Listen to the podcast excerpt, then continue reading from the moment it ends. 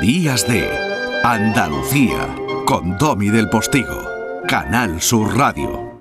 Y en algún momento del programa, alguno de ustedes generosamente, o a lo mejor te lo has preguntado tú, se han cuestionado, bueno, y teniendo ni más ni menos que el lujo de la firma en directo de doña Elvira Roca Barea en el programa como sección fija, no nos va a contar nada sobre lo que está sucediendo mediáticamente en todo el mundo con que ya tiene además miles de memes, eh, lo del tintero del rey Carlos, lo de em, la carroza funeraria pasando por algunos lugares em, populares e idiosincrásicos de la Semana Santa de algunas capitales andaluzas. Hay memes de todo tipo. Bueno, pues no nos va a comentar nada, contextualizar, hablar de Isabel II, de la sucesión, de anécdotas eh, de la historia de toda la monarquía británica, los posibles meandros que la conducen a veces a bañar la historia de la propia monarquía española. Pues sí, hombre, sí. Historia, ni blanca ni negra.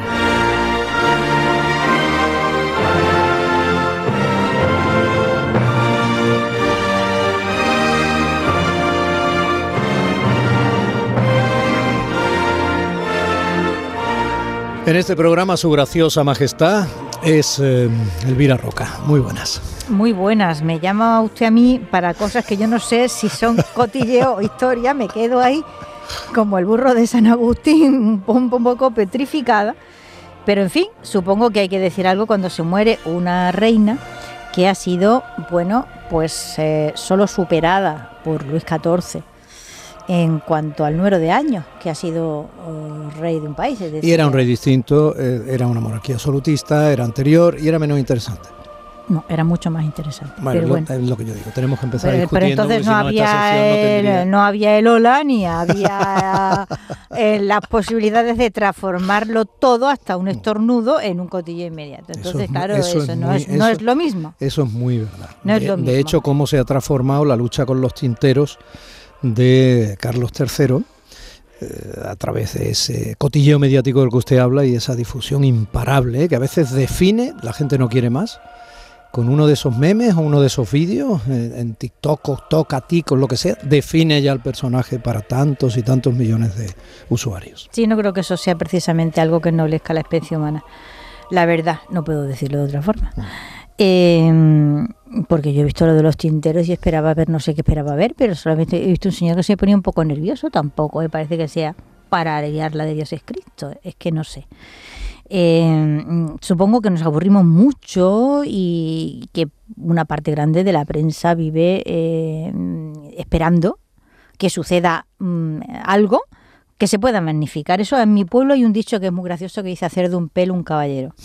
Pues ahí estamos. Yo iba a explicar por qué Isabel II llegó a reina de Inglaterra. Pensé que me iba a decir por qué las plumas estilográficas las carga el diablo. Bueno, las puede cargar el diablo o cualquiera otro. O puedes tener un ayudante tonto que te pone las plumas delante del papel y no después, que es una cosa también verdaderamente inspirada.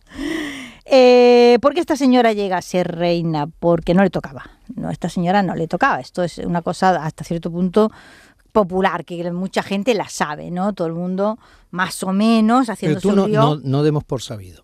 Mm, bueno, a, base de películas, que es como los ingleses han promocionado siempre su historia. de series. De una, y de series. de Crown, ¿no? Que es una serie verdaderamente. de enormes series. Es, decir, el uso magnífico que han hecho siempre de la imagen eh, nos ha informado de grandes cosas, bueno, como fueron o como pudieron haber llegado a ser, o más o menos así. En fin. o realmente nos ha, nos ha convertido en algo absolutamente admirable, los modos de vida, por ejemplo, el tipo arriba y abajo o Downtown Abbey, ¿no? Esa, esa forma de vida de la aristocracia inglesa en la época victoriana que luego cuando le tiras de la alfombra, pues te sale un libro como Nunca delante de los criados, ¿no? Y te dice que un millón y pico de ingleses se dedicaban al servicio doméstico, una cifra absolutamente inverosímil, jamás alcanzada en ningún país del mundo, en ninguna época, ¿no? Y las condiciones de vida en que trabajaban, que eran verdaderamente de esclavitud, ¿no? Pero vamos a dejar esto hoy que estamos eh, en el contarle a la audiencia porque esta señora llegó a ser reina. ¿Por qué? Eh, Su padre, digamos, era el hermano menor, es decir, eh, heredaba el trono el que fue durante 300 y pico días, pero no más. O sea, eh, la renuncia al trono de Eduardo VIII. Que muy bonito, que por el padre tampoco tenía que haber sido. Sí, no, su padre no tenía que, haber sido rey. Ni ella ni el padre, sino su tío. Tenía que haber sido rey y lo fue. Eduardo VIII, que era el primogénito, que era el guapo y que era el estupendo gentleman Mm, buen jinete, atractivo y elegante. Que no era tartamudo. Que no era tartamudo en absoluto, pero se enamoró de una eh, estadounidense divorciada y renunció al trono a favor de su hermano y ahí es donde entra eh, en juego o entra eh, este Jorge VI al que no le tocaba, no le tocaba, el chaval no le tocaba, que había vivido mm, a la sombra, muy, muy a la sombra de su hermano, de su hermano mayor, que era, insistimos, o sea, era el príncipe de Gales, era el alto, el guapo, el estupendo y el, el playboy y el todo. Y él era tartamudo y feote y un segundón total y además súper tímido, con lo cual realmente no se ocupó nadie mucho de él.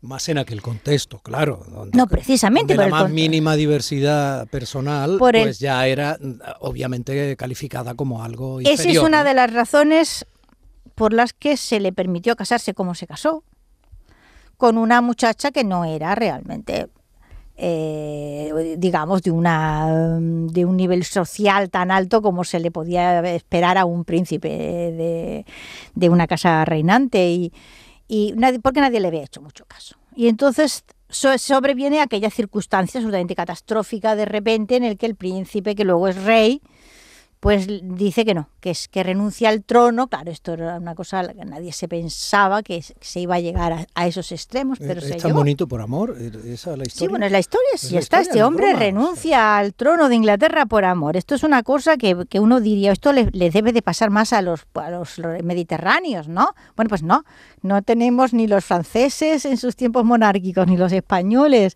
no miramos nuestros príncipes y los vemos a todos ahí marcando el paso. No podemos llamar Eduardo enamorado aquel rey. Eduardo se enamora y se casó con Wallis Simpson y la escandalera es absolutamente fenomenal, extraordinaria y entonces este aquí que este Jorge, ahora sexto, se ve catapultado de repente a ser el heredero y luego rey sin comerlo ni beberlo, en el sentido de que era algo que no tenía que haber sucedido, que no se esperaba de él, ¿no? Bueno, pues a todos nos enterneció muchísimo el discurso del rey, descubrir sus enormes dificultades para expresarse eh, con soltura, etcétera.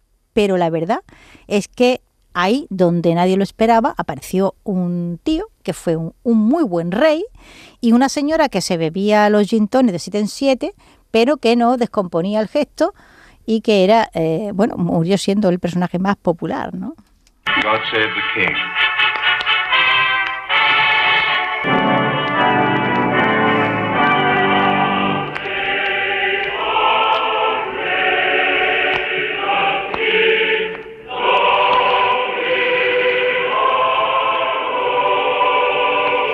Estos documentos sonoros suelen eh, dar sentido a la radio como medio de comunicación absolutamente personal y eh, con capacidad para emocionar desde el sonido, de lo que supone obviamente la huella de la historia desde que tenemos la posibilidad de registrar ese sonido.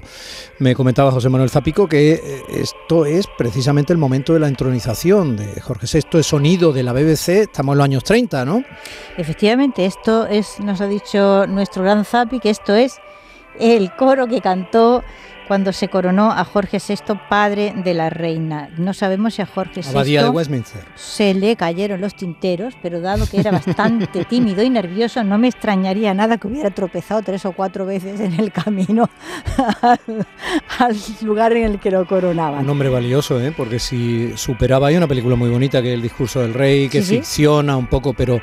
Eh, evidentemente un hombre con aquellas limitaciones para su época, hombre, que superara alguno de esos escollos con absoluta voluntad, etcétera, ya, ya hablaba mucho de la fortaleza de su carácter íntimo, ¿no? Sí, sí, hablaba mucho de la fortaleza de su carácter, además teniendo en cuenta que luego, eh, ahí es donde la monarquía inglesa se ganó galones que van a servirle durante décadas, ese comportamiento de la familia real negándose a abandonar eh, la ciudad, o sea, negándose a abandonar Londres bajo los bombardeos y afrontando el día a día con las enormes dificultades que, que, suponía evidentemente estar en el estado en que la ciudad se encontraba y en el peligro en el que ellos también se encontraban y se ponían. Esto...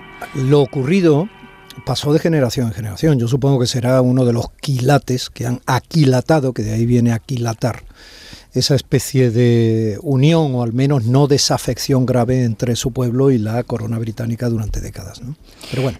Tiene mucho que ver en el último siglo, pero tiene más que ver con el hecho de que eh, la corona ha sido una forma de construcción nacional eh, y para esto nos tendríamos que ir muy atrás en el tiempo, ¿no? Pero eh, es incomprensible eh, el desarrollo histórico de Inglaterra, luego la Gran Bretaña, sin atender a las circunstancias en las que esos reyes se han movido y lo que han supuesto. Es decir, si no hay que olvidar, vamos, bajo ningún concepto, que ahora este Carlos III, que se le caerán o no los tinteros, pero que es el jefe de la Iglesia Anglicana. Es decir, que donde su madre era reina... Eso sigue siendo así. Sí, sí, absolutamente. donde su madre era reina y papisa de la, de la iglesia anglicana, los reyes de Inglaterra desde Enrique VIII han sido los jefes de la iglesia de su país. Esto no es pequeña cosa. Hoy día ya la religión nos parece que no es nada, pero la religión ha sido realmente el centro de la vida, ha conformado opiniones, ha dirigido el comportamiento, ha determinado actitudes. Un poder fáctico absoluto. absoluto. La absorción de ese poder por parte de la corona en Inglaterra ha fortalecido a las casas que en distinto tiempo han gobernado. ¿no? Y yo no, quiero que se me vaya la cosa sin decir que donde eh, a la reina no le tocaba ser reina por lo que hemos explicado, pues tampoco le tocaba ser Windsor. Quiero decir que esta gente no se han llamado Windsor más que desde hace cinco minutos. Ah. Eh, se llamaban hasta 1917 un apellido larguísimo, que lo iba a decir en alemán, pero no lo digo, Sajonia Coburgo Gotha, que era el nombre que tenía eh, esta casa hasta que en la circunstancia tremebunda de la Primera Guerra Mundial parecía que era como, mm, que era un chirrío enorme que la casa reinante en Inglaterra tuviera aquel tremendo nombre alemán. Y entonces se lo cambiaron y decidieron poner el nombre de un castillo, el castillo de Windsor, que es un, bueno, pues el lugar de la casa real inglesa desde el siglo XI, XI o XII probablemente, ¿no? Y a partir de ese momento, que es este en 1917, Jorge V, que reina desde el 10 al 36 y que es el abuelo, le cambia el nombre a la casa reinante para que deje de llamarse Sajonia eh, de Coburgo-Gotha, que era una cosa ya en fin, que ofendía un poco.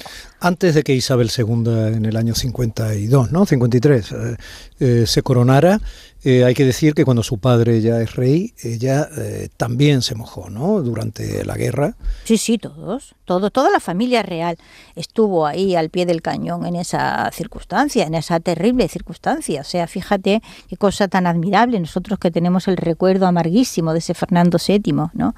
Y de esos, eh, que ese Carlos IV y esa familia real española. Nuestro Carlos III no estuvo mal. Bueno, no sé yo, no se enfrenta a Napoleón. Ahí lo quiero ver en el corte, ¿no? Eh, Entonces lo del mejor alcalde del rey no... no... No, es que no. me lo enseñaron de chico. bueno, no sé qué te voy a decir con respecto a esto. Cuando uno tiene dificultades es donde se ve el asunto, ¿no? Lo que sí no podemos imaginar, porque lo tenemos en la historia escrito, es el comportamiento vergonzoso, bochornoso de la familia real española en aquella coyuntura amarguísima. Imagínate que nosotros hubiéramos tenido unos reyes que hubieran resistido en Madrid, que se hubieran negado absolutamente a moverse del sitio, que se hubieran tirado a la Sierra Morena en el caso de necesidad. eso hubiera cambiado la historia de España. No pasó eso. No pasó eso, pero estos señores sí se mantuvieron en Londres, aguantaron bombardeos, asistieron como pudieron, ayudando en hospitales, etcétera, etcétera, etcétera, y esto les ganó realmente la lealtad de su pueblo. En pleno funerales eh, de Estado por la reina Isabel II, ya proclamado, aunque no coronado, todavía, Carlos III, eh, nosotros estamos asomándonos a la historia con la firma apasionada y apasionante y absolutamente solvente la firma de lujo de Elvira Roca Barea. Hasta aquí el capítulo 1. Oye, que no hemos hablado de Camila Católica. La semana que viene el 2. Vale, hablaremos. Y como sigas tan entretenida, la otra el 3. no, no sigo tan entretenida.